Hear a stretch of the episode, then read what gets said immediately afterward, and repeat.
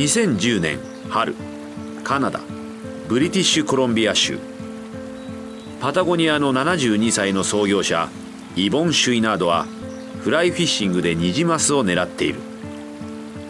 彼はグレーの防水ズボンを履いて川の中に立っている。太ももの脇を水が勢いよく流れていく。彼はラインをキャストする。続いて釣り仲間でありパタゴニア CEO でもあるケイシー・シアンが同じくラインをキャストする。しばらくの沈黙の後シュイナードはシアンに自分の考えを伝えるべきだと思い話し始める。考えたんだがコモンスレッズイニシアチブへのアプローチは間違ってると思う。シアンは身構える。一体何を言い出すのだろうか。コモンスレッズイニシアチブはパタゴニアの画期的なリサイクリングプログラムだ。着古したパタゴニアのウェアを店へ持ち込んだり会社へ郵送したりできる。開始して5年。あまりの人気に会社は古着であふれ返っていた。シアンはそれでいいと思っているがパタゴニアはシュイナードの会社だ。彼が何か言えばその通りに動く。シアンはボスに向き直る。それでどうしようと思ってるんですか？我々はリサイクリングに重点を置きすぎている。リデュースの考え方。つまり本当に必要なもの以外は買わないようにするべきなんだ。製品がゴミ処理場へ行かないようにするためにはそれが一番いい。新しいものを買う前にもう一度考えてもらうようにするんだ。はあ。私の聞き間違いかもしれませんがつまりうちの商品を買う量を減らしてほしいと顧客に頼むということでしょうか。シュイナードは釣り竿を振りながらうなずく。そういうことだ。しかしあのちょっとよろしいですか？パタゴニアの崇高な志はもちろん信じています。でも買うなというのは自殺行為です。シュイナードはじっと川を見つめている。侍になるなら死を恐れてはいけない。ひるんだ途端首を切り落とされる。まあ俺は侍みたいな人間だからな。会社を失うことは恐れちゃいない。その時シュイナードの LINE に引きが来た。おおかかったぞ。シュイナードは獲物を引き寄せる。シアンはそれを呆然と眺めていた。環境を最優先する賭けに出るたびパタゴニアが金鉱を掘り当ててきたのは知っている。しかしこれは今までとは違う。製品を買うなと顧客に言うのだ。シアンと彼の部下たちはそれを実行しなければならない。しかもパタゴニアを破滅させることなく。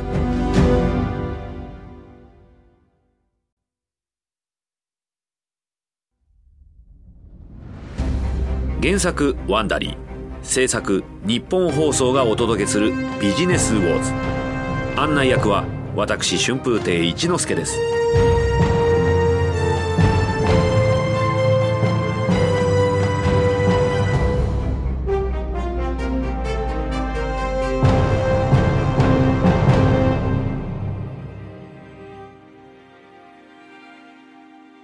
前回のエピソードではラングラージーンズを傘下に持つ企業がザ・ノースフェイスを倒産から救い数十億ドル規模の会社へ育て上げました。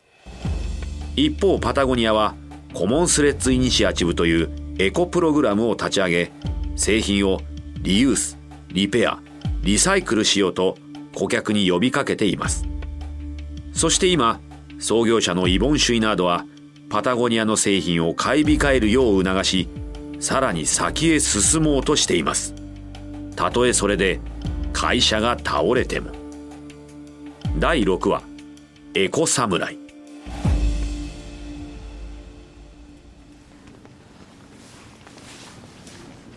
2010年春。カリフォルニア州ベンチュラにあるパタゴニアの本社。CEO のケイシー・シアンはシュイナードの最新の指示を伝えるために部下を集めた。イボンはうちが作る製品の全てに責任を持つべきだと考えている。リサイクルは最後の手段だ。その前のリペアとリユースはすでに実現した。だからこれからは顧客に必要なものだけを買うように促すんだ。部下たちは沈黙したまま動かない。聞いたことが信じられないのだ。しかしその時一人の役員が大喜びでテーブルを叩いた。大賛成です。素晴らしい。今すぐやりたくてうずうずしてますよ。全員が一気に活気づく。彼らはパタゴニアの環境に対するポリシーを100%信じている。必要ないものは買うなと顧客に訴える以上にエコなことがあるだろうか。いくつもの白熱した意見が出される。持っているウェアを自分で修理することも推奨しよう。シアンは不安そうだ。どうだろう。壊れたファスナーを取り替えられる人間は多くないと思うぞ。他の役員が口を挟む。教えればいいんです。ウェブサイトに修理の方法を載せましょう。うん分かった。しかしどうやって顧客に周知するんだ？レジでプログラムに登録できるようにするとか？それはダメだマーケティングの新手法だと思われる。マーケティング責任者がシンプルな解決法を提案する。プログラムの説明を書いたタグを全製品につけたら？いいわね。他の会社の製品も対象にしてはどうかしら。シアンが割って入る。ちょちょちょっと待ってくれ。私はまずうちの製品を買うなと広報した時の影響の方が心配なんだマーケティング責任者が答える。僕は心配していません。環境活動はうちの強みでもあります。このプログラムはソーシャルメディアにぴったりですよ。我々はメッセージを正しく出すだけでいいんです。2011年11月。感謝祭まであと2日。しかしシアンは感謝祭のことなどは考えていない。心配なのはその翌日。ブラックフライデー。アメリカの1年で最大のショッピングの日。シアンはマーケティング責任者の後ろに立って彼のパソコン画面を見ている。映っているのは新聞の全面広告のデザインだ。ブラックフライデー当日にニューヨーク・タイムズに掲載される。極めてシンプル。最小限。映っているのはパタゴニアのベストセラーベイビーブルーの R2 ジャケットだけ。そのジャケットの上に大きく黒いブロック体の大文字で「Don't buy this jacket」このジャケットを買わないでと書いてある。シアンは頭をかく。そうだな。これで我々の言いたいことは多分伝わるだろう。最後にもう一度文章を確認しよう。マーケティング責任者は広告の下の方に書かれた文章へと画面をスクロールさせる。ブラックフライデーでの買い物を拒否して地球を救うために行動しようと訴えている文章だ。主張を理解してもらうために R2 ジャケット1枚を作るのに45人が1日に必要とする水を使うことそして11キロの CO2 が大気に放出されることが説明されている。最後の部分では行動を呼びかけている。新しい衣類を作るたびに環境にダメージを与えることを理解した上でどうしても新しいものを買うというのなら長く使えるもの。例えばパタゴニアの R2 ジャケット。マーケティング責任者がシアンを見上げる。これで OK でしょうか？ニューヨークタイムズは1時間以内に送ってくれと言っています。シアンは深く息を吸う。パタゴニアのウェアを買うなという広告を出すなんて未だに信じられない。しかし考えてみればこのような大胆なことをするから誇りを持ってここで働けるのだ。ああこれでいい。送ってくれ。マーケティング責任者はファイルを E メールに添付しクリックして送信した。これでもう後戻りできない。金曜日このジャケットを買わないでという広告が新聞に載り、消費社会に異を唱えるパタゴニアのスタンスが瞬く間に周知されていった。その日、パタゴニアの売り上げは前年度と比べて30%も上昇。さらに翌週の月曜日も20%上昇した。製品を買わないよう広告を出したのに、パタゴニアの売り上げは大幅に上がったのだ。シアンはこのニュースを知らせようと、シュイナードに電話をかける。信じられません。あの広告で需要がさらに大きくなってしまいました。このキャンペーンは逆効果になっています。しかしシュイナードはそう考えてはいなかった。逆効果じゃないよ。全体の消費が拡大したわけじゃない。ザ・ノースフェイスやコロンビアのジャケットを買うつもりだったお客がパタゴニアを買っただけだ。それは我々の価値観を支持してくれたんだよ。パタゴニアのビジネスモデルは一般的ではないかもしれないが、環境問題に敏感な客層にうまく訴えている。その頃、ザ・ノースフェイスも環境に配慮した企業というイメージを磨こうとしていた。2013年、オハイオ州、クリーブランド郊外のショッピングセンター。タトゥーをした二十歳ぐらいの若者がザ・ノースフェイスの店に入ってくる。彼は自分のザ・ノースフェイスのコレクションに加えようと新しいシャツを探しに来た。しかし入り口で見たことのないものに気がつく。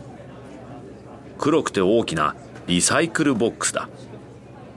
そこには明るいオレンジ色の文字で Clothes the Loop。つまり服をリサイクルと書いてある。彼はそれをじっと見て一番近くにいる店員の方へ行く。ねえ、ザ・ノースフェイスの古い服を持ってきたら何かもらえるって書いてあるんだけど。どこの製品でも構いません。古着を持ってきていただければ、次のお買い物に使える10ドルの割引券を差し上げます。なんと、10ドルの割引。彼は半袖シャツを買おうとしていたが、これなら本当は欲しかった長袖に変えられる。彼は鏡に映った着古した T シャツを見て、また店員に聞く。ねえ、試着室ってどこ？ザ・ノースフェイスが環境保護でパタゴニアとの距離を縮めようとしているのはリサイクルだけではなかった。2014年10月、ザ・ノースフェイスの新しいキャンペーン、See for yourself 自分の目で確かめようが始まった。人々をアウトドアに連れ出すことが目的で、同時に公有地のインフラ整備と管理をする団体の支援をするというものだ。このキャンペーンでは、イエローキャブを使い、何も知らないニューヨーカーをサプライズで冒険の旅へと連れ出す。タクシーの中でのドライバーと乗客の奇妙なやりとりは、ザ・ノースフェイスのプロモーション動画として YouTube で拡散された。Can you take us to 15 Broadway, please? Okay. Enjoy the ride. Hey, you. Do you see adventure where others do not? The North Face is ready to take you on an adventure right now and help you see the world for yourself. What is this? Let me ask you this. If I was to present you right now, today, with an opportunity to go on an adventure, would you drop everything that you're doing? Right now? I can't. I have to go to work. Should we do it? okay, all right, let's go. Let's go. My boss is gonna kill me. こうしてザ・ノースフェイスのタクシーは1週間コースのクライミングやマウンテンバイクサーフィンへと乗客を連れていく今朝起きた時はいつもと同じ日だと思ってたんだけどでも今は心の底から楽しいと思えるわ生きてるのが幸せって感じてるしかしパタゴニアは気づくことになるどんなに高い理想を掲げている会社でも批判からは逃れられないということを。2015年8月、カリフォルニア州ベンチュラ、パタゴニア本社。従業員がパソコンの周りに集まってホラー映画のようなショッキングな映像を見ている。Some lambs were still moving when workers started skinning them in full view of other lambs. 動物の権利を訴える団体のピータが作った映像でアメリカ南部の農場で羊が残酷に扱われていることを告発しているひどいなやめてくれ CEO のローズ・マーカリオは動揺しているもういい。十分よ。消してちょうだい。マーカリオが恐れたのは吐き気を催すような映像だけではない。これが撮影された農場はパタゴニアにウールを供給しているのだ。マーカリオは彼女の役員チームを会議室に集めた。ウールの生産には動物虐待が日常的に行われているとピータが訴えています。私はそれを信じませんが少なくともあの農場で行われていることは容認できません。選択肢は一つ。今すぐウールのサプライヤーとの契約を打ち切りウール製品の生産をやめます。もっと厳格な基準を設けてそれをクリアするサプライヤーが見つからない限りウールは二度と使いません。一人の重役が手を挙げる。新しいウールのアンダーウェアはどうなります？3年がかりで開発して生産が始まったばかりです。もちろん中止です。今すぐ製造はキャンセル。財政的な影響は仕方ありません。もっと厳格な新しい基準をクリアする農場が現れるまでウール製品は生産も販売もしません。新しいサプライヤー探しは数ヶ月かかった。しかも一つ一つ農場をチェックしてサプライチェーンを再構築している間に新たな脅威が現れる。その脅威を共通の敵としてパタゴニアとザ・ノースフェイスは共に戦うことになる敵というのは創造の源である自然を脅かすあの男だ。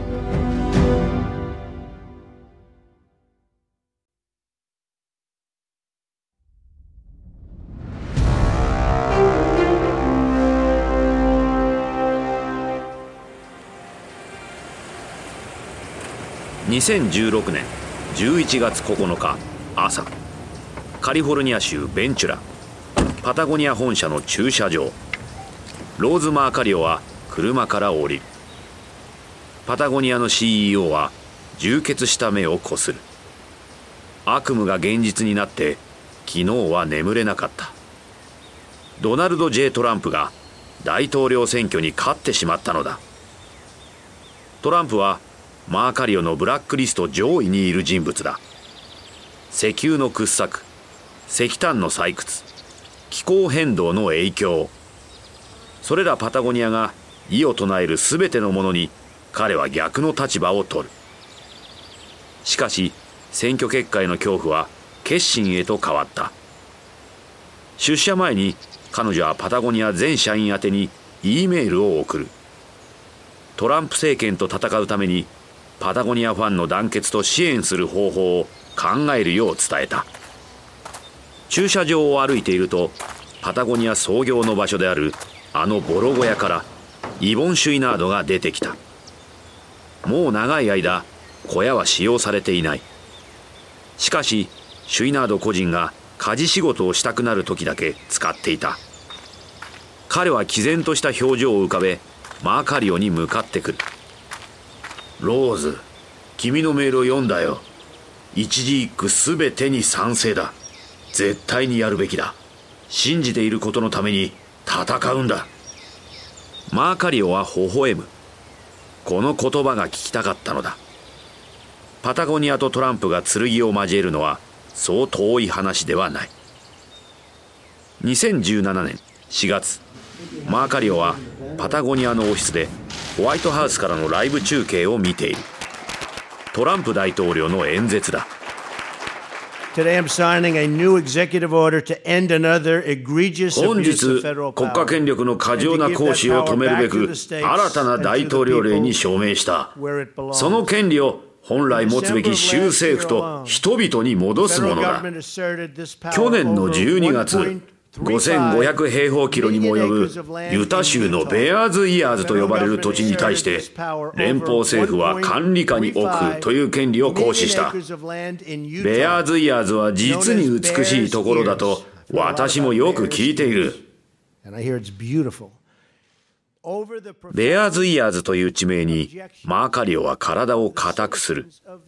ユタ州南部にあるこの地域は国定公園に指定されたばかりだ。その活動にパタゴニアは資金を提供している。しかしトランプが連邦政府に保護されている赤い岩の谷をユタ州の政治家たちに渡そうとしているのだ。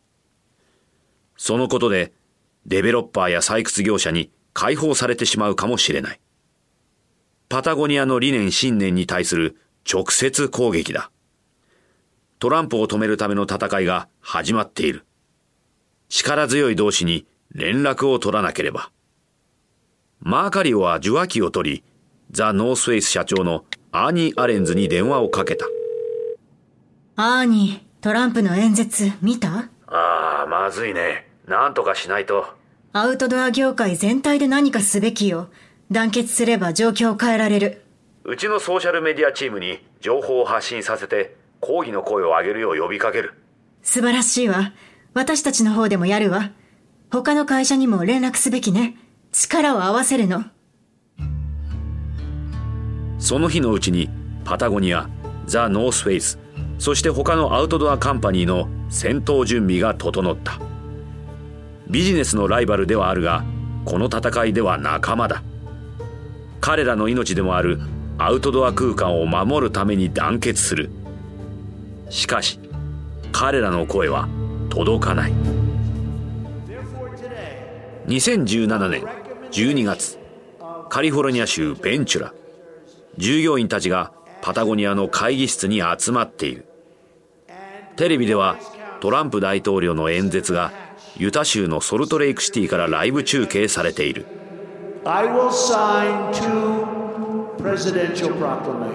本日私は2つの大統領令に署名するこれによってベアーズイヤーズ並びにグランドステアケースの国定公園指定が緩和されることになる。ベアーズイヤーズ国定公園の85%をユタ州に返還するという発表に従業員たちは大きく落胆する。パタゴニアとザ・ノースフェイスそしてそのファンたちは何ヶ月にもわたってキャンペーンを行ったが国定公園を救えなかった。しかし、マーカリオはこれを予期していた。彼女は部下たちを振り返る。さあ、これで戦争が始まったわ。みんな、することは分かってるわね。1分後には、パタゴニアのウェブサイトに新しいホームページが表示された。黒い背景に白い文字でこう書かれている。大統領がみんなの土地を盗んだ。マーカリオはスタンバイしているワシントン DC の弁護士事務所に電話をかけた。訴訟を起こして。弁護士たちは瞬く間に動きパタゴニアの広報はベアーズイヤーズ国定公園を縮小したとして連邦政府を訴えたと発表した。正午前にはパタゴニアの創業者イボン・シュイナードが CNN に出演。政府や政治家を痛烈に批判したこの星が奪われてる。それは邪悪な政府のせいだ。しかも連邦政府だけの話じゃない。ユタ州や、それ以外にもいる愚かな政治家ども、奴らもだ。ザ・ノースフェイスも同じく行動を起こす。今回の大統領令をアメリカ史上最大の保護地区の消滅と非難して、ベアーズイヤーズのエデュケーションセンターに10万ドルを寄付した。しかし、トランプ政権は一歩も引かない。ライアン・ジンキ内務長官が FOX ニュースで反論する。パタゴニア製品はそもそも中国製です。アメリカの国土が奪われるなどという恥知らずな嘘を拡散する暇があるなら、その前にどうすればこの仕事で仕事を作れるのか考えるべきでしょう。パタゴニアがホワイトハウスと法廷で争う準備をする一方、ザ・ノースフェイスは新しいキャンペーンを立ち上げた。それは明らかにアメリカとメキシコの国境に壁を作るというトランプの公約を揶揄するものだった。1966年以来私たちは壁は障害物ではなくきっかけだと思ってきました一人一人の自由を求めた結果私たちはコミュニティを見つけました。そして分かったのです。争っていては前に進めない。違いと共感によって結ばれた世界を私たちは信じます。分かり合うことで強くなれるのです。壁は乗り越えるためにある。当時の政治状況を踏まえたキャンペーンだがザ・ノースフェイスやパタゴニアがこの50年間でいつ出していてもおかしくはないものだ。長い間ほとんどの企業は政治から逃げてきた。しかしパタゴニアとザ・ノースフェイスは以前から彼らの主張をはっきりさせている。リスクがないわけではない。目立つことで忠実なファンもつくが離れていく者がいることも事実だ。しかしこれには確固たる理由があった。2018年に PR 会社のエデルマンが調査した結果57%のアメリカ人が自分の信念で買うブランドを決めていると答えている。しかもその割合は増えているのだ。アメリカだけの話ではない。全世界で。これまで以上に企業の理念が業績に響く時代になったのだ。それはパタゴニアとザ・ノースフェイスにとっては歓迎すべき話だ。両者は金を稼ぐだけではない。世界を変えようとしている。1985年以来パタゴニアは8900万ドルのキャッシュやそれに準じるものを数多くの草の根環境保護団体に寄付している。ザ・ノースフェイス・エクスプロア基金は若者がアウトドアに親しむプロジェクトに対して年間50万ドルを支援している。1989年に両社が設立した団体コンサベーションアライアンスは北米の環境保護団体に2000万ドル以上を寄付してきたザ・ノースフェイスとパタゴニアの理念は2人の冒険好きが趣味を兼ねた仕事として始めた時からそこにあった。二つの会社は創業者が想像もしなかった高みへと到達した。その途中で瀕死の重傷を負いながらも生き延び、常識を破り、数多くの人間をインスパイアしてアウトドアへと向かわせた。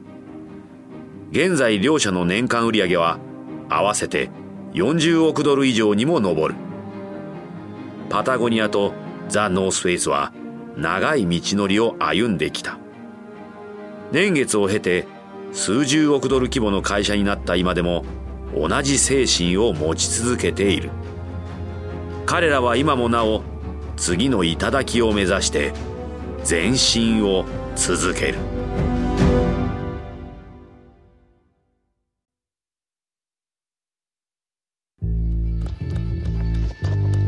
お届けしたのはビジネスウォーズザ・ノースフェイス対パタゴニアのシリーズ最終話です。ストーリー中のお聞きいただいた会話についてですが私たちには当時の正確な会話を知ることはできませんができる限りのリサーチに基づいて構成されています。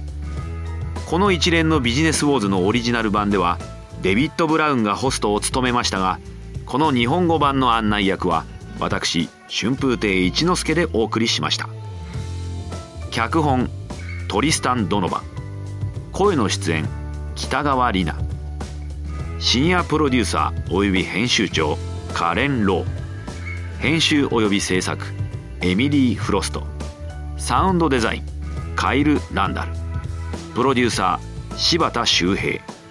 エグゼクティブプロデューサージェス・ラドバーン。ジェニー・ロウアー・ベックマン。